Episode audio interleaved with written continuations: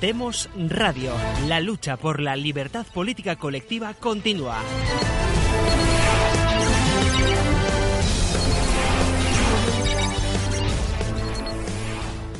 Hola, muy buenas noches. Eh, bienvenidos a una nueva emisión, amigos de Demos Radio y de Demos Televisión. Eh, les saluda afectuosamente desde México Mauricio Ramírez. Eh, es la noche del martes 24 de julio de 2018 y damos inicio a una nueva emisión de esta plataforma hacia la democracia real.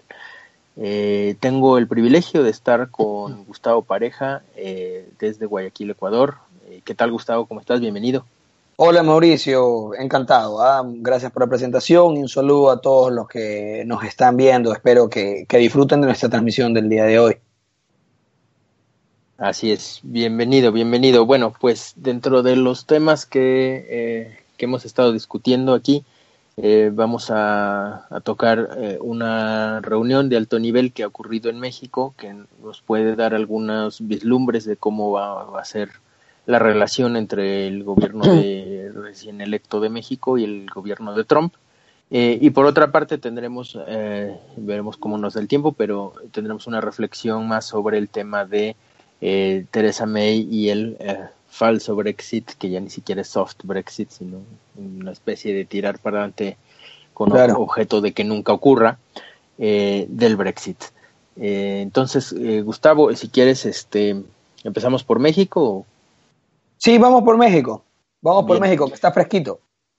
Exacto. y bueno, fue un tema que fue en la, en la semana anterior, pero el tema sensacional de, de, la reunión de Trump y Putin no nos permitió tocarlo, pero uh, eh, durante la semana de mediados de julio, del, del 13 de julio, hubo una reunión eh, de alto nivel, vinieron a México eh, Mike Pompeo, la, el secretario del Tesoro Mnuchin y también el yerno de Trump, eh, vinieron a, ver, a entrevistarse directamente con Andrés Manuel López Obrador y con el gobierno. Finalmente no podían hacer el, desaire, no entrar con el gobierno oficial, ¿verdad? De Peña Nieto, pero en realidad, evidentemente, a quien venían a ver era al, presidente electo, a su equipo de transición, a quien va a ser el, canciller Ebrard.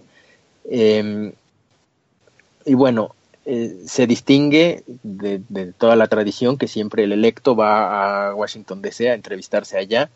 Eh, entonces, a mí me parece la, primera interpretación que hago de, esa visita es que el, uh, éxito electoral de Obrador ha sido tan avasallador, digamos, se ha llevado las dos cámaras, la mayor parte de las gubernaturas, municipios, fue un, realmente un carro completo que se llevó que eh, realmente eh, tiene mucho poder eh, y para Estados Unidos era muy importante saber bien exactamente con quién se iban a sentar en los próximos años. Algo que no lo tenían claro precisamente por la, por, porque Obrador juega con la ambigüedad. Entonces creo que vinieron a ver exactamente con quién se trata desde muchos ángulos Sí, desde muchos ángulos, porque la visita oficial era de Pompeo y al final se sumaron los, los demás, ¿no? Eh, de manera de darle una visión muy integral a, Trump de con quién va a estar hablando. Y, y, y una, algo que está en apoyo de esta idea es que Trump ha sido bastante, eh, bastante eh, recatado o bastante tranquilo en los comentarios que ha tenido con Obrador, es decir, no se ha mencionado para nada el muro. Y esa relación también ha sido eh, a la inversa, es decir, Obrador ha, ha mencionado a alguien de su equipo eh, de seguridad, ha mencionado que se crearía una patrulla fronteriza en la frontera sur de México eh, te comentaba yo, Gustavo, que eso si lo dice Peña Nieto, eh, vamos, es, es, este, eh, lo defenestran inmediatamente, o sea, eso no se lo hubieran tolerado los medios a Peña Nieto, sin embargo tiene tal capital político y, y, tal, tal Arrastre, los, tienen los- arrastre. los- claro, sí. bueno, pero aparte del arrastre, digamos, ha, ha sido la victoria tan contundente que los Claro, medios quieren legitimado. estar bien con él. Sí, sí, sí, Los medios claro, quieren como estar está legitimado, no quieren enemistarse de buenas a primeras. Exactamente. Entonces, es decir, que ha habido eh, maniobras de buena intención de ambas partes y se, han, se ha concretado pues con esta con esta inédita visita. Recordaba algún este eh, analista aquí colaborador que que incluso Duque fue a Washington DC y sí lo recibió Pompeo, pero no lo recibió nadie del entorno más cercano a Trump, ¿no? Y acá no solo viene, o sea, no, so- no solo este, so- son tres secretarios de Estado Claro. y el yerno de Trump que vienen a México. Entonces no sé qué, qué, qué te parece esa visita, ¿no? Bueno, a ver, es que México es un país mucho más delicado para Estados Unidos de lo que es Colombia. No porque Colombia no sea gravitante, Colombia es muy importante, pero ya en la, en, en, la geopolítica íntima de Estados Unidos, México es trascendental por, bueno, tres motivos eh, eh, que son significativos. El primero es que con, con México hay todo un, una fuga de, de, de dinero por parte de Estados Unidos, por todas las remesas. O sea, si uno se pone a calcular la cantidad de remesas que van de- desde los Estados Unidos a México, es una cantidad de dólares gigantesca. ¿Qué Y de pasa esa sabes, pero Unidos? la del narco no sabes, ¿no? Eh, es Y que, es eh, eh, igual de grande. epa, vamos ahí, vamos ahí, vamos, vamos por parte. Esa es la primera. Habla, habla tú. Va- vamos a la segunda. La segunda es el crimen organizado. Es decir, ya el, el crimen organizado mexicano que ha permeado dentro del territorio norteamericano, que se ha hecho ya una sola estructura mafiosa con el crimen organizado de los Estados Unidos también, pues, ¿no? Porque eh, el- el- son simbióticos. O sea, las dos estructuras de crimen organizado, el que está dentro de los Estados Unidos sobrevive junto a la mexicana porque es la proveedora, pues, ¿no? De, de- de la mercancía que, que, que les hace ganar supremacía en ese mercado, no sea droga, contrabando, el que sea, en este caso es droga, pues, ¿no? Entonces, en México, me parece que México ya está en récord también de producción, no solamente de transporte. Sí, ha sustituido a Colombia Ya, Colombia. en, en distribución y generación. y generación, ya. Eh, entonces, ahí tienes un problema, tienes un problema policial militar eh, con México de importancia vital para los Estados Unidos. Y la tercera, que es la que casi nadie quiere hablar, y tú y yo, yo la hemos comentado, y es sumamente trascendental. Hay una población de oficialmente entre 15 a 20 millones, pero se estima 40 millones de mexicanos en Estados Unidos. Mexicanos mexicanos que son parcialmente eh, asimilados, por no decir muy poco, a la cultura americana, pues siguen como, como la proximidad a México es, es, es tan cercana, la vinculación cultural a México es tan íntima y la vinculación territorial a México es, es casi inmediata. Romper los lazos, como por ejemplo le pasó a los irlandeses o a los italianos, es, es, es algo que no va a pasar con la comunidad mexicana en los Estados Unidos. ¿Y eso qué genera? Eso que genera que, genera que tengas dentro de tu territorio, como es el Estados Unidos, a una población de una nación extranjera con fuerte sentido de identidad y con presencia política. Y que de una u otra manera el gobierno de, de su Estado-nación va a respaldar a su comunidad de ultramar o a su comunidad de la diáspora, pues no. Entonces, eh, necesitas tú tener con el, con el gobierno de ese Estado-nación, que es el que de una u otra manera apoya a su diáspora, algún tipo de relación, sin olvidar, sin olvidar que esto será un problema a- al, al corto plazo, de que México tiene reclamaciones territoriales con Estados Unidos, ¿no? Ese es un tema que, que ya los científicos políticos lo han tocado y dicen, por- porque vemos eh, instituciones como la raza en, en los Estados Unidos y otras instituciones supremacistas mexicanas que hacen la reclamación de la invasión norteamericana a, a gran porcentaje del territorio, del territorio mexicano, que fue totalmente invadido por los americanos. Sí, más de la Y mitad. y tomado más de la mitad, tomado por la fuerza militar. Entonces es, es normal que, y mira tú cómo son las coincidencias de la vida, que la población mexicana está concentrada precisamente en esos territorios que Exactamente. Bueno, se, se, se distingue una comunidad grande, creo que es la, la cuarta ciudad, fíjate, la cuarta ciudad con más mexicanos está en Estados Unidos, que es Chicago.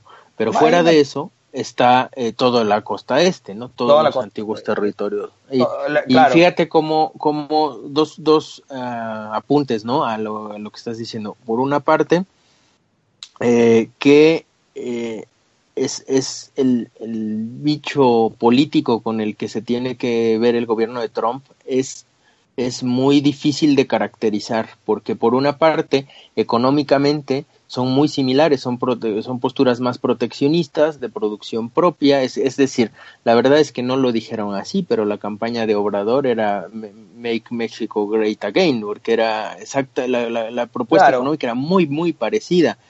Eh, por otra parte, están, eh, digamos, los que siempre se quejaron del eh, que el Tratado de Libre Comercio había sido una traición nacional, eh, están viendo cómo lo salvan, me refiero al equipo de Obrador.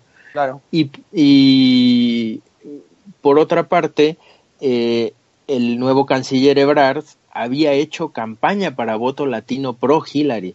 Entonces, es, es ¿me entiendes? ¿Quién, Hay quién, muchos quién hizo, elementos. ¿quién hizo, quién hizo campaña para el voto? el que va a ser canciller Ya. fue a hacer campaña ah, para que los latinos votaran por Hillary. Bueno, Lógicamente, Entonces- pues no, no, no podía esperarse otra cosa. No puede esperarse otra cosa, pero me refiero, y menos, menos de izquierda, pero a lo Claro. que me refiero es que, eh, digo, hay, para, para que veas cómo es muy variopinto el escenario que tiene Trump, y yo creo que pre- Claro. precisamente la, la embajada esta vino a ver exactamente quién es el que ganó acá Claro. y qué pretende, porque Claro, fue a medirlos. Sí, exactamente. Exactamente. Y por otra parte, el, el, el sentido del humor tan fino de Trump, eh, digamos, de, vamos, él ni siquiera se rió, pero vamos, cuando eh, tuvo la llamada con Obrador, pocos, no sé si fue al día siguiente de la, de que ganó, dijo, dijo en, en la Casa Blanca que Estados Unidos tenía que aprender mucho de México porque las leyes migratorias de México son mucho más estrictas que Por las de supuesto. Estados Unidos. México por sí tiene un muro, México es- sí tiene un muro y sí deporta y sí protege a sus nacionales, por supuesto. Bueno, México es un país verdad serio. México.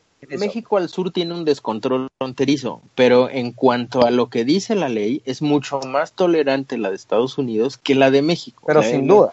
La de México, ser ilegal en México es una desgracia, ¿no? Este, y No, no, digamos, no puedes eso vivir en paz. muestra la, Claro, muestra pero- pero, a ver, la, Mauricio, la tengo entendido hipocresía, por- ¿no? porque, porque está, está medido que en, en el último año y medio el, el- cómo se ha endurecido la, la guardia fronteriza y la vigilancia fronteriza al sur de México es, eh, es- es- es drástica, draconiana. Tú, recordarás, porque es la propiedad del pueblo mexicano, ¿no? Y, y lo han hecho, sí, lo han hecho, Y- lo han hecho duro. Continúa. Tú recordarás que en, en cuanto ganó Trump, eh, Tillerson y vino el que estaba en su momento de, de seguridad nacional y sobrevolaron la frontera sur con Videgaray y, y Matt, pusieron Dog una Matis. Matt Dog Matis, creo que era el que estaba en, en era el Marine. Matis. ah, no era um, Kelly Kelly Tim- ah, sí. Kelly y Tillerson vinieron y sobrevolaron la zona y empezaron a, a proteger mucho más la frontera sur de México. Esa era la exigencia de Trump, frenar a la inmigración ahí. Y fue lo primero que Obrador les puso en la mesa, una, una patrulla fronteriza en la frontera sur de México. Eh, en- entonces, eh, vamos, que, que son las mismas medidas que se estaban tomando, solo que ahora, claro, la prensa no está atacando tanto a, a Obrador, porque, insisto, el, el triunfo electoral fue tan abrumador que tiene carta abierta, ¿no? Claro, claramente. Así que bueno, es, eh, en, en esa conferencia, pues Trump hacía ese tema, ¿no? Que, que Estados Unidos tenía que aprender mucho de México porque su ley era muchísimo más estricta, a pesar de que los mexicanos se quejaran. Y la verdad es que hay, digamos, el, el mexicano típico es, mm, pero cero receptivo de, de migrantes, ¿eh? Eh, quiere todo para los migrantes de México en el extranjero y, y no hay hay muy poca acción para digamos recibir a migrantes de otros países ¿no?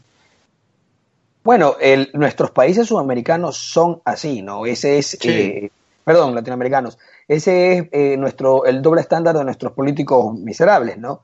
Que, eh, claro, queremos mandar gente nuestra que nos la reciban en todas partes, obviamente porque nos beneficiamos de las remesas. Pero nosotros no recibimos a nadie, ¿ah? somos muy, complicaditos en el asunto. Claro que con los gobiernos progres eh, del socialismo del siglo XXI, porque era parte de su estrategia política, aumentaron en cierta medida el influjo de inmigrantes a nuestros territorios. Eh, pero, claro, ¿qué migrantes? Porque esto, aquí es lo curioso, ¿no? Era una ingeniería de inmigración, lo que hizo, por ejemplo, Venezuela o Ecuador. Chinos, iraníes y árabes. ¿Por qué? Porque eran los que estaban colaborando con el, eje, el eje de intercambio de los países que aplicaban el pseudosocialismo del siglo XXI y los demás, ¿no? Entonces, claro, eh, los chinos te decían, a ver, perfecto, yo te voy a prestar X cantidad de dinero, y los préstamos eran préstamos atados, los que tenía Ecuador, por ejemplo, con China. Entonces, eh, la X cantidad de dinero que yo te he prestado, de esa X cantidad, X1 lo tienes que gastar en eh, importar mercadería China, X2 lo tienes que gastar en eh, para tus proyectos de desarrollo de infraestructura nacional en los cuales tienes que contratar mano de obra china que nosotros te vamos a mandar. Entonces así nos mandaban hasta obreras para construir las hidroeléctricas, esto es una locura. Y también con el, con el agregado de que, eh, y los chinos que vayan para Ecuador me les deja facilito las reglas para que ingresen y, y hagan sus actividades, sus actividades comerciales, que llegaron cualquier cantidad. Eso sí, a raíz del año 2016 muchos se tuvieron que ir porque Ecuador le comenzó a ir muy mal una vez que se bajó el precio del petróleo. Entonces, mm. como muchos de los chinos que vinieron se dedicaban al sector comercial y al, minorista, ¿no? Los negocios no les estaban yendo muy bien. Pero llegó durante ese, ese, ese, ese lapso de tiempo mucha gente de Medio Oriente. Mucha gente de Medio Oriente. Que no era como un Ecuador porque las camadas anteriores, lo mismo que en México y en Argentina y en Chile, de gente del Medio Oriente que había llegado era gente del Levante, usualmente cristianos, eh, tanto de Palestina, Líbano y Siria, eh, que, salían por cuestiones de no querían estar bajo el imperio turco-otomano y venían acá porque, bueno, eran, eran territorios cristianos similares en, en, la topografía, en cierta medida, similares a los territorios de donde ellos venían. Entonces, el proceso de adaptación no era difícil, tanto así que todos estos eh, cristianos libaneses, sirios y palestinos que llegaron acá a, nuestros países son más nacionales que nosotros mismos. Eh, tú los ves y son eh, prácticamente indistinguibles la mayoría de ellos. Totalmente sea, ecuatorianizados, hechos colombianos, chilenizados, etcétera, ¿no? Pero bueno. No sé si pasa en tu contexto, pero en, México son de, los oligarcas principales, es decir, ah, no, no, no, por, supuesto, un éxito Los más ricos, los más ricos en Ecuador son libaneses. Es, pero, pero, pero a ver, esto aquí hay que entender también por qué, porque no, no necesariamente el factor, que es un factor que puede contar, pero no es tan fuerte porque en otros grupos es más notorio, como por ejemplo en chinos y judíos, pero los libaneses o los sirios pueden tener una estrategia grupal de colaboración cultural étnica. Ya la pueden tener. Yo creo que la han tenido, pero no es en tan alta medida. Eh, o, no se debe su éxito en mayor medida a ese factor, sino que se debe a que seguramente los que emigraron, los que salieron de sus territorios, eran los que mejores condiciones de entrepenur tenían, de riesgo, de, de, visión empresarial, de buscar negocios en donde no había nada. Entonces, por eso, una vez que llegaron a estos territorios vírgenes, por así decirlo, que había mucho por hacer cuando llegaron, porque toda esta gente llegó en los años 20, 30, 40, comenzaron a explotar nichos que eh, nuestra cultura hispana eh, éramos más agrícolas éramos más agrícolas. Si tú te pones a ver en, América Latina cómo todo el sector productivo es de la siguiente forma. Los que somos descendientes de hispanos usualmente nos hemos dedicado al derecho y al sector agrícola o a la política. Es una cosa muy interesante. Los descendientes de germánicos del norte de Europa son los que hicieron toda la industria de nuestros países latinoamericanos. Y ya la parte de, por ejemplo, medios de comunicación, eh, sistemas de comunicación, banca, los libaneses y los palestinos. Eh, eh seguramente tiene que ser por algún tipo de cuestiones de condiciones y características naturales que hacen que estos grupos tengan éxito en, este tipo de, diferentes, de diferentes ramas, pues, ¿no? Pero sí, es interesante. Sociológicamente es algo que llama mucho la atención. Pero bueno, la cuestión era que toda esa inmigración que se dio en esa época en nuestros países fue una inmigración sumamente medida en el sentido de que, mira tú, que los que se dejaban entrar eran aquellos que tenían condiciones culturales para la adaptación. Siempre se dieron cuenta de que tenían que traer cierto tipo de, de, no podían venir con una mano atrás y otra adelante, es decir, tenían que traer cierta cantidad de dinero, tenían que traer cierta cantidad de bienes y se veía mucho el hecho de que fueran cristianos o no, o que vengan de una cultura en la cual eh, pueda ser asimilable a la que nosotros teníamos aquí.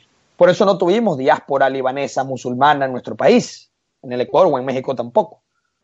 Entonces el proceso de adaptación fue totalmente imperceptible. Así es, así es. Y, esa ha sido la estrategia migratoria de nuestros países. ¿ah? Muy bien. Pues si no tienes inconveniente, pasamos al tema del Reino Unido y eh, damos una vuelta de tuerca más al tema que comentaron, ya comentaste tú con, con me parece que era con Murciego, con Papi, de, de, la nueva postura de, de, May, ¿no? Que hizo la renuncia de David Davis y de Boris Johnson. Y de Boris Johnson, sí. Eh, eh, digamos, yo escuchando lo que compartieron en el programa, este, yo veo un peligro ahí muy grande, ¿no? Un peligro para el, para los, los ah, constituyentes británicos, que em, a mí me parece que la apuesta que está lanzando May al, al bajar sus pantalones y permitirle a la Unión Europea casi imponer ese acuerdo, ese acuerdo que ha hecho renunciar a Davis y a May, es eh, tirar para adelante con un, con un Brexit que no lo es, porque van a continuar asociados de manera económica eh, por, por, por, ciertos años, de manera que cuando termine ese periodo se, se haya sido tan malo que sea mejor para los británicos revertirlo y deshacer el Brexit, lo cual es una traición a la tradición británica eh, y que el mismo Cameron había dicho que Brexit means Brexit. Eh, de manera Eso sería una mezcla de, fraude con extorsión, ¿no? Exactamente, exactamente. Digamos, negociarlo de tal manera que le vaya tan mal a los británicos que prefieran revertirlo.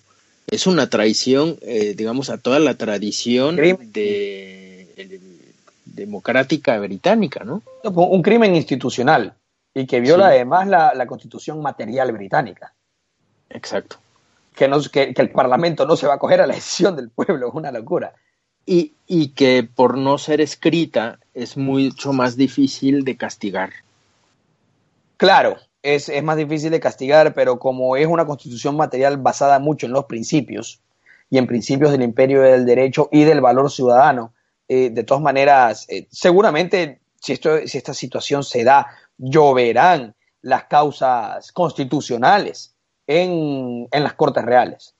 Eso, eso, eso no, no, no, no, me queda la menor duda que, que, ocurrirá. Obviamente, ya las mismas, las mismas Cortes, de una u otra manera, van a tener que decidir políticamente el asunto, no, no en derecho, porque así es como sucede y esa es una realidad, penosamente. le pasa incluso a la Corte, a la Corte Suprema de los Estados Unidos. Muchas cosas se deciden políticamente y no en derecho. Hay que leer las decisiones de disenso, eh, que son interesantísimas, que precisamente atacan eso. Precisamente atacan eso. Eh, Escalía una vez en, una decisión de disenso, me parece que era sobre, sí, era sobre matrimonio, sobre matrimonio homosexual. Eh, él dijo, esto es un Kulturkampf, no es una decisión judicial, es una, la dijo en alemán, esto es una guerra cultural. Todo lo que hay es activismo judicial, ¿no? Bueno, el, no sorprende que Teresa May tome esa, actitud viendo que tiene que haber presión tanto de parte del establishment financiero inglés, que de una u otra manera se beneficia, no tanto el industrial productivo, sino el financiero inglés que se beneficia de la Europa continental, porque, porque es exacto, en Londres es donde le lavan el dinero a los otros. Y aparte, eh, las mismas presiones de la Unión Europea, ¿no? Que e, e, ella, ella haciendo un balance ve seguramente algún tipo de, de, problema comercial, a pesar de que, de que no, no compromete en gran medida el, Producto Interior Bruto británico, el intercambio con, con la Unión Europea, aunque sí podría ser la geopolítica, de lo cual si un gobernante inglés que tiene valor toma las riendas del país, no debería de importarle, pues la Unión Europea geopolíticamente es virtualmente nula si es que tú tienes el apoyo de los Estados Unidos. ¿no? Entonces, no, no, debería, no debería de ser algo que preocupe a los... Pero el problema es que el, poder y el balance de poder también está influido por la percepción y los, y los políticos burocráticos que tenemos hoy en el mundo.